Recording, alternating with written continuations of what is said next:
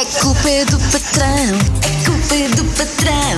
A culpa é do patrão. Só que não! A culpa é do patrão. A culpa é do patrão. A culpa é do patrão. Só que não! A culpa é do patrão. Só que não! Nova semana, novo episódio da culpa é do patrão e agora começo eu. Começo eu. Começar por dar-te os bons dias primeiro. Ah, bom Ah, dia! não estavas à Já estava a espera. ficar irritada contigo. Não estavas à espera. Olha, ainda bem que falas em estar irritada. E então, o que é que te mais irrita no trabalho? Olha, a mim o que mais me irrita no trabalho é as pessoas não dizerem o que é que mais irri- as irrita no trabalho. E Ok, fiquei um Exato. bocado confuso. Vamos a isso. tu sabes o que é que te irrita no trabalho? Ah, sei. Diz. Há coisas que me irritam bastante. Diz no Eh, geral, No vá. geral, eh, pá, irrita-me às vezes eh, as pessoas que são mais relaxadas, irrita-me as pessoas que, que, que- que fazem por fazer, eh, irrita-me as pessoas que, que, fazem sem sentir o porquê ou qual a direção. Esse Sim. tipo de coisas irritam-me. Ok, está bem. Portanto, fazer por fazer por fazer. Fazer por fazer. E é muito importante tu perceberes uh, o que é que te irrita. E isto acontece-me, lá está, nas empresas em que eu, em que eu intervenho, intervir é uma palavra pesada, mas em que o meu objetivo é trazer maior bem-estar uh, às equipas e nós começamos com este problema, é que as pessoas não sabem o que é que as chateia e o que é que elas gostam de fazer. E quando eu pergunto o que é que te irrita, parece que as pessoas têm medo de, de responder, têm medo de se queixar uh, do trabalho. Mas tu saberes o que é que te irrita é importante porque tu consegues perceber o que é que tu valorizas e percebes quais são os, teu, os teus limites. E, e por isso é importante a partida. Portanto, se tu, se a ti te irrita uma pessoa que faz por fazer, a partida serás uma pessoa que faz as coisas com propósito, tem que haver uma razão de fazer, fazes com, vamos chamar o amor a camisola e tu valorizas esse tipo de, Claro. de situações.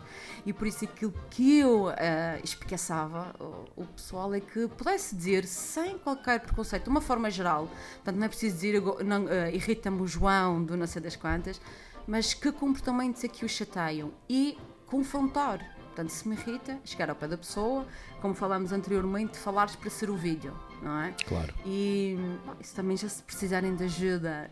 Também tenho as minhas redes sociais. Olha, Alicia, quero dizer isto a um colega meu. Como é Mas não diga? sei como. Mas não sei como. Eu, uh, eu ajudo. Eu acho que isso há, há uma música da Tracy Chapman, agora assim um bocadinho mais, hum, saindo um bocadinho do tema, que é o Baby Kinda Hold You. Já ouviste essa música? É muito famosa. Baby Kinda Hold Isso, you Essa música mesmo. E ela diz: If I told you the right words at the right time, you'll be mine. Ou seja, traduzindo, se eu disser as palavras certas na hora certa, certa. tu serás minha. Isto num contexto de palavra eh, de, de música romântica, obviamente, mas eu levo isso para a vida, sabes? Eu, sempre que eu ve- ouço essa música, penso nessa parte: é que se nós dissermos as coisas certas na hora certa, a pessoa certa também, não é? Às- temos os, os resultados que queremos, por assim dizer. É o que eu Portanto, acho. está tudo ok em tu te irritares, mas não está ok não dizeres, não está ok tu achares que aquela pessoa tem que saber que irrita.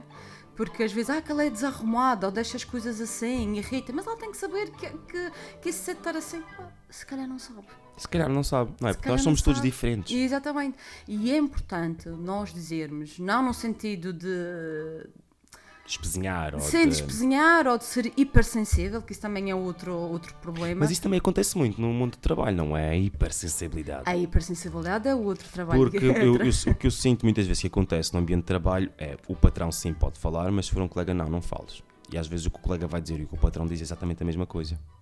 Sim, sim, sim, tem a ver com a hierarquia. A tem- hierarquia. tem a E as pessoas não aceitam só porque estão no mesmo, no mesmo nível, Tens razão. por assim dizer. É não verdade, é verdade. E eu acho que isso muitas vezes inc- incomoda. Agora, em termos de ambiente de trabalho, também sinto que quanto mais transparente e às vezes fomentando a amizade, porque podes ser amigo de uma pessoa que não gostas, e as pessoas pensam, como assim podes ser amigo de uma pessoa que não gostas?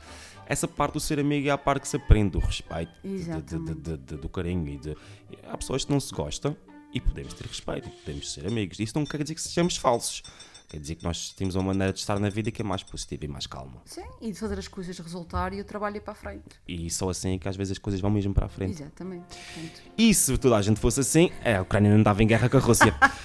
Alicia, é, muito obrigado. tudo Até bom, para a semana. tchau, tchau. A culpa é do patrão. A culpa é do patrão. A culpa é do patrão. Só que não!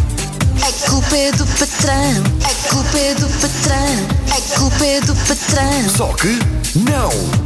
A culpa é do patrão. Só que não.